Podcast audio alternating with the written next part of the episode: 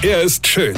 Er ist blond. Und er ist der erfolgreichste Comedian aus Rheinland-Pfalz. Ich werd der Pierpasmus. Exklusiv bei RPA1. Sven Hieronymus ist Rocker vom Hocker. Es gibt ja immer wieder Sachen, da fragt man sich, was man damit machen soll. Also so Sachen wie zum Beispiel Schüttelbrot. Ja, ja muss man das vorher schütteln oder wird das beim Backe geschüttelt oder muss man sich beim Essen darauf einer schütteln? Na gut, das führt jetzt zu weit. Also ich habe neulich wieder was gelesen, was ich überhaupt nicht zuordnen kann und ich auch überhaupt keine Ahnung habe, was das sein soll. Vielleicht gibt es ja da draußen an den Rundfunk-Endgeräten irgendeinen Menschen, der mir erklären kann, was das ist.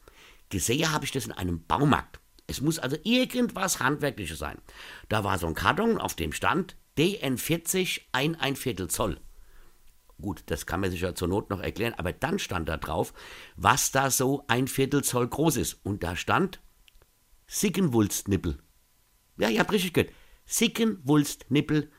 Ich meine, welcher Gehirnverweigerer kommt denn auf die Idee, irgendeine Sache so zu benennen?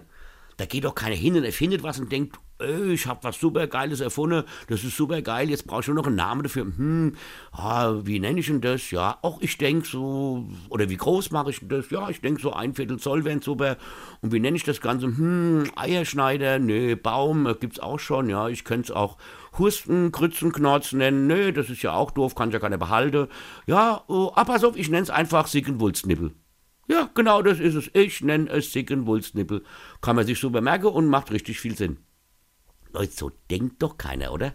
Also was um Himmels Willen ist denn ein Sickewulstnippel? Das macht mir Angst. Weine kenn dich.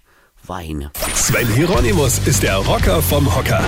Äh, hier vergessen wir der Red nicht, aber ich spiele am Samstag, dem 5. Februar, in Frankfurt in the Case mein aktuelles Soloprogramm als ob. Und da könnt ihr vorbeikommen und zugucken. Gut, und jetzt weitermachen. Infos und Tickets auf rb1.de.